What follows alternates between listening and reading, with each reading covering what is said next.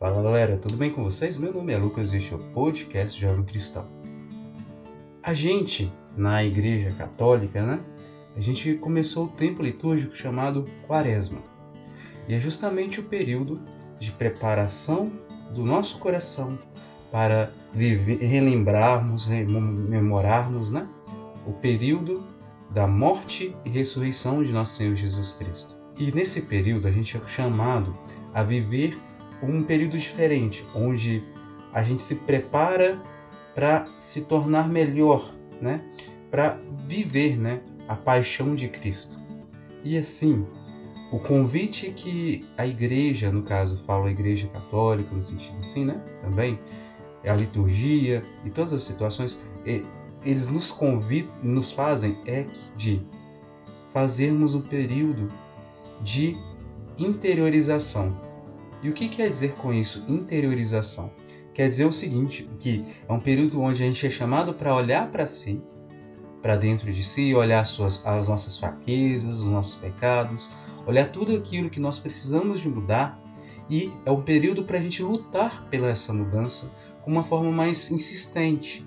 Somos convidados a confessar, somos convidados a refletir a palavra de uma forma mais profunda, somos convidados né, a buscarmos viver o jejum e a abstinência e a oração com mais profundidade. E assim, nós somos chamados a viver com mais profundidade o Evangelho. O olhar para dentro de si, para ver aquilo que precisa ser mudado e lutar para essa mudança, pedir para Deus a graça dessa mudança. E se a gente falta amor, nós somos convidados a viver esse amor. O amor ao próximo, o amor a Deus sobre todas as coisas, né? E é nesse sentido que existe uma forma para a gente conseguir refletir e viver melhor essa quaresma, que foi até muito tempo atrás descoberto, colocado por alguns santos e que são as obras de misericórdia. Hoje nós vamos dar início a uma experiência né, de reflexão sobre obras de misericórdia em breve eu vou explicar um pouquinho o que é a obra de misericórdia. Mas hoje, para introduzir isso, ficava uma passagem que vou ler para vocês hoje. Vamos lá? Ela se encontra no livro de Isaías, no capítulo 58, no versículo 1 ao versículo, a primeira parte do versículo 9, que na nossa Bíblia pode colocar encontra como 9a, tá bom? Vamos lá? Isaías 58, do 1 ao 9a. Que o Senhor nos ilumine, nos dê força para poder escutar a palavra dele. Vamos rezar um pouquinho antes de começar? Vamos lá? Pai nosso, que estais nos céus, santificado seja o vosso nome, venha a nós o vosso reino. Seja feita a vossa vontade, assim na terra como no céu. O pão nosso de cada dia nos dai hoje Perdoai as nossas ofensas, assim como nós perdoamos a quem nos tem ofendido. Não os deixeis cair em tentação, mas livrai-nos do mal. Amém. Isaías 58, versículo 1 Assim fala o Senhor Deus. Grita forte sem cessar, levanta a voz como trombeta e denuncia os crimes do meu povo e os pecados da casa de Jacó. Versículo 2 buscar, buscam-me cada dia e desejam conhecer meus preceitos, meus propósitos. Como gente que pratica justiça e não abandonou a lei de Deus.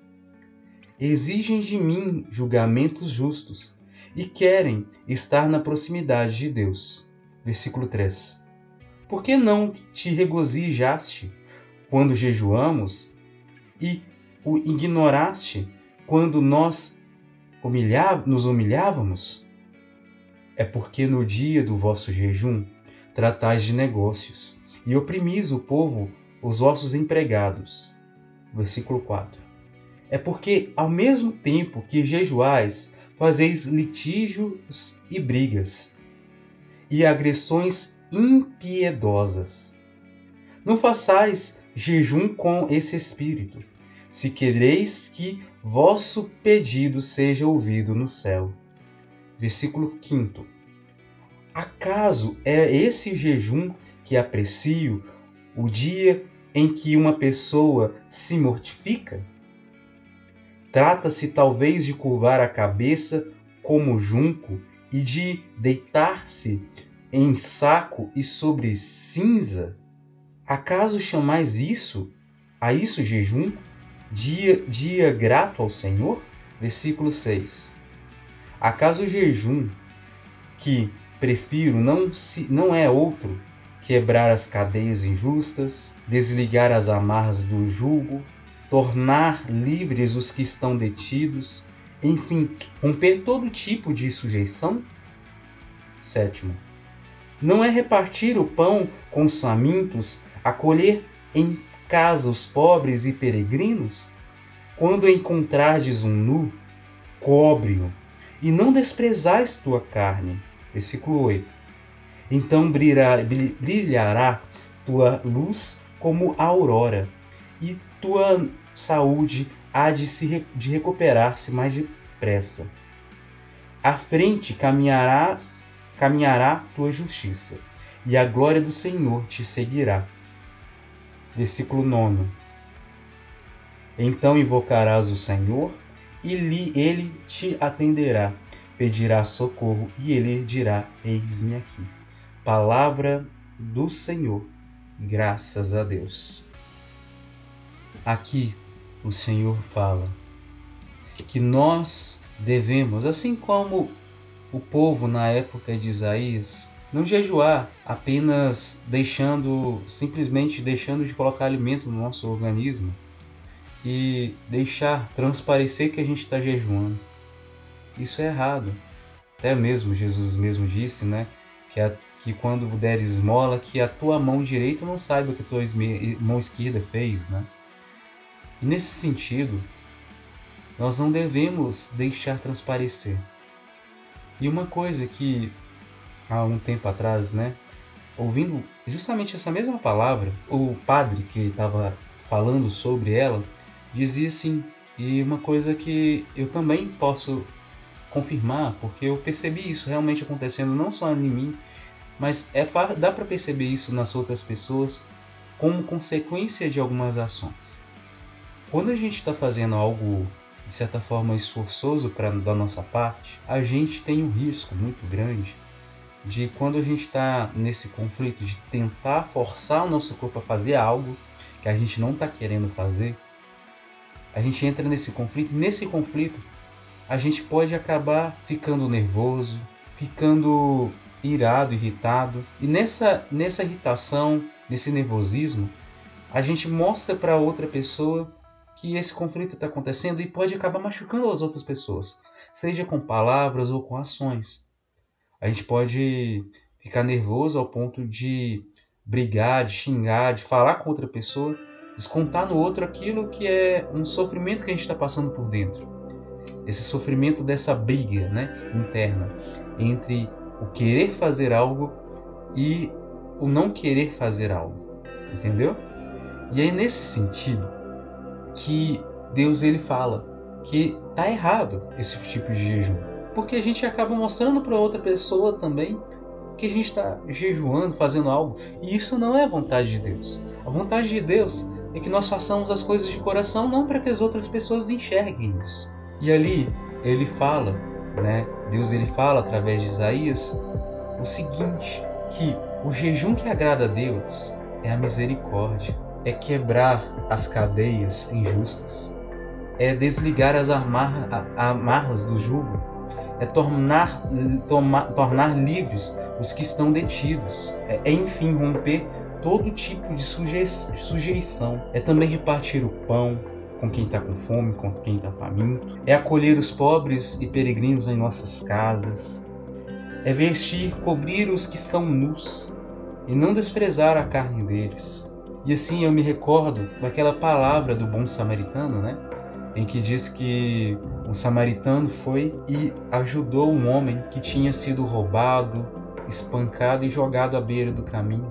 Esse homem que foi desprezado pelos doutores da lei, pelos fariseus, pelas pessoas que passavam ali, viam para ele, deixaram de ajudar ele. Aquele homem estava machucado, ferido, E aquele samaritano, que na visão muitas vezes dos da maioria daquele povo judeu lá, era uma pessoa que vivia com costumes completamente diferentes daquilo que eles viviam, né? E eram tidos quase que praticamente como pagãos, eram vistos como inimigos. Justamente aquele que era visto como inimigo foi quem ajudou. Justamente aquele que tinha costume como pagão foi quem ajudou aquele homem, foi próximo daquele homem que estava ferido, caído. E aí é nesse sentido que nós somos convidados a fazer misericórdia, a sermos caridosos. E aí que entra as obras de misericórdia, obras de caridade. Bom, segundo o catecismo da Igreja Católica, as obras de misericórdia, elas são ações caritativas, ou seja, de caridade, pelas quais socorremos o próximo em suas necessidades corporais e espirituais. Por exemplo, né? instruir, aconselhar, consolar, confortar são obras de misericórdia espirituais, como também perdoar e suportar com paciência. Obras de misericórdia corporal consistem, sobretudo, em dar de comer a quem tem fome, dar de beber a quem tem sede, dar moradia aos desabrigados, vestir, vestir os maltrapilhos, visitar os doentes e prisioneiros, sepultar os mortos. Dentre os gestos de misericórdia, esses gestos de misericórdia, a esmola dada aos pobres é uma, um dos principais testemunhos da caridade fraterna. É também prática de justiça que agrada a Deus. E é isso aí, basicamente. Então, as obras de misericórdia basicamente são formas de ajudar o próximo, né? Os nossos próximos. E aqui, nessa situação, a gente pode incluir também as almas das pessoas que faleceram e elas nos ajudam a vivermos esse jejum verdadeiro que Deus nos ensina. E essas obras de misericórdia, né? Elas não são coisas novas, né, para os cristãos. Porque o próprio Senhor Jesus Cristo já ensinou isso, né? Ele ensinou dessa forma: que quem tiver duas túnicas, reparta com aquele que não tem, e quem tiver o que comer, faça o mesmo. Isso está lá em Lucas 3, versículo 11. E também, antes, dai o que tens em esmola, e tudo ficará puro para vós. Lucas 11, versículo 41. Essas são as, sobre as, as obras de misericórdia, né? Também São Gregório Magno ainda nos exorta. Quando darmos aos pobres as coisas indispensáveis, não praticamos com ele grande generosidade pessoal, mas lhe devolvemos o que é deles cumprimos o dever de justiça e não tanto um ato de caridade. O que, que quer dizer com isso? Que todos nós somos filhos de Deus, nós temos os mesmos direitos. Acontece que muitas vezes, muitas pessoas elas são pobres nesse sentido, porque talvez ao longo da família dela, ela faltou algo para ela, seja oportunidade, seja também aprender, né, ter habilidades de passar por cima daquilo que foi de limitação para a vida dela. E aí entra mais um ponto, né, que é muito necessário a gente pensar nessa hora, nessa hora, né? O que que acontece? Às vezes a pessoa ela ela não tem não aprendeu, né? Porque além da pobreza, né, que a gente vê, às vezes pode ser pobreza simples, só material, também às vezes tem pobreza de outras coisas. Por exemplo, pobreza de vontade, pobreza de, de conhecimento, no sentido de saber que tem como mudar, que tem como ir além daquilo que se foi, que é.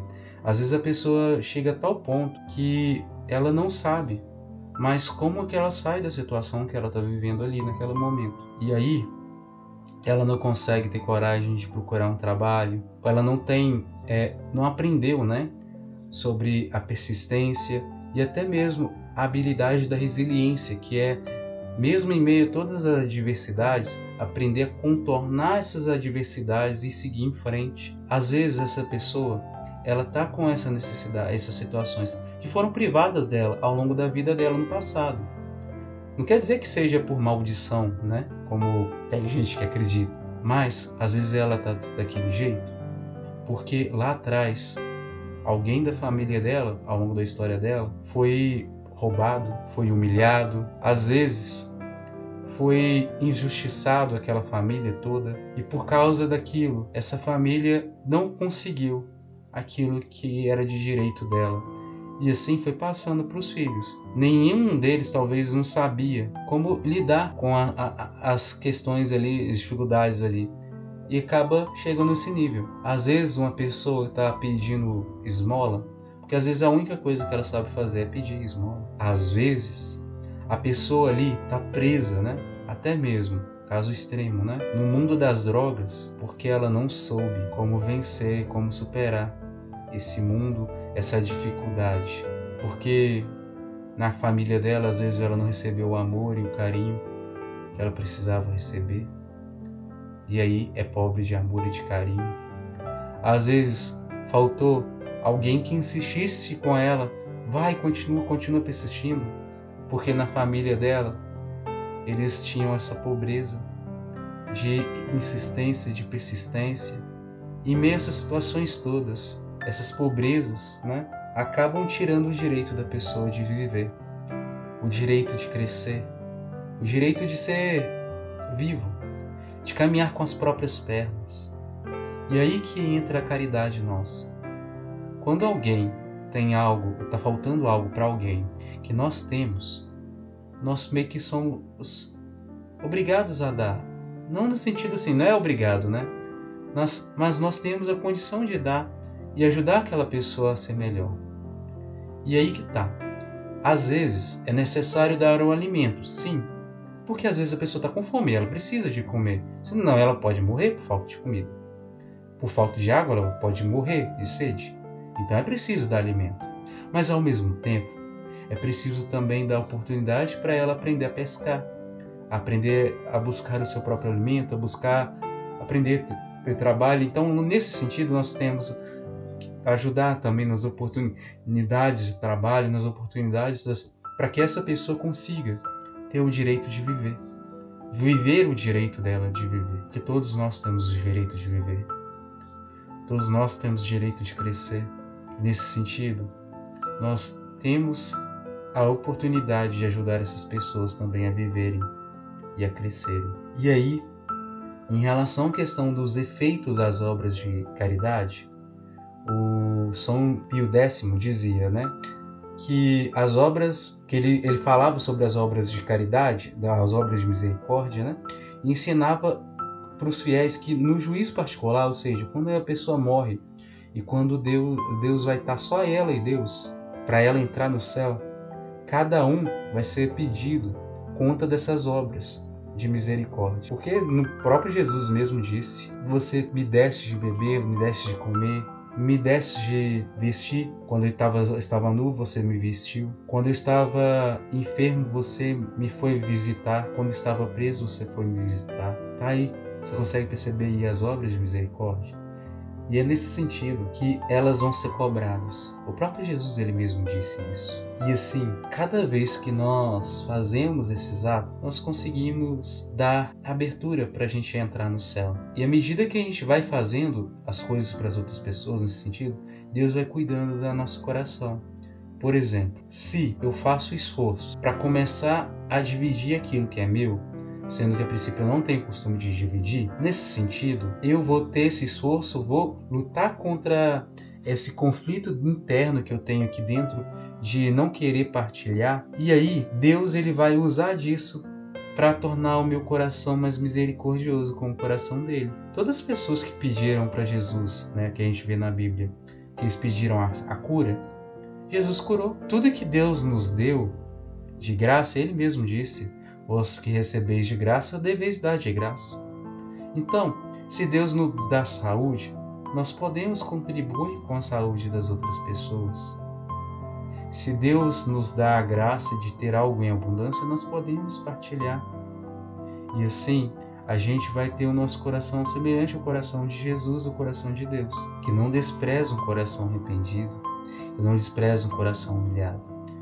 E esse é o convite de Deus para nós. Vivemos esse jejum verdadeiro. Eu quero a misericórdia e não o sacrifício. Já diz isso na palavra. Então, nesses próximos episódios, a gente vai partilhar um pouquinho sobre essas obras de misericórdia, tá bom? E aí, eu convido vocês já, se você tiver curiosidade, já procura de uma vez sobre essas obras, tá bom? E é isso. A gente se vê no próximo episódio. Que Deus abençoe muito todos vocês. Até mais.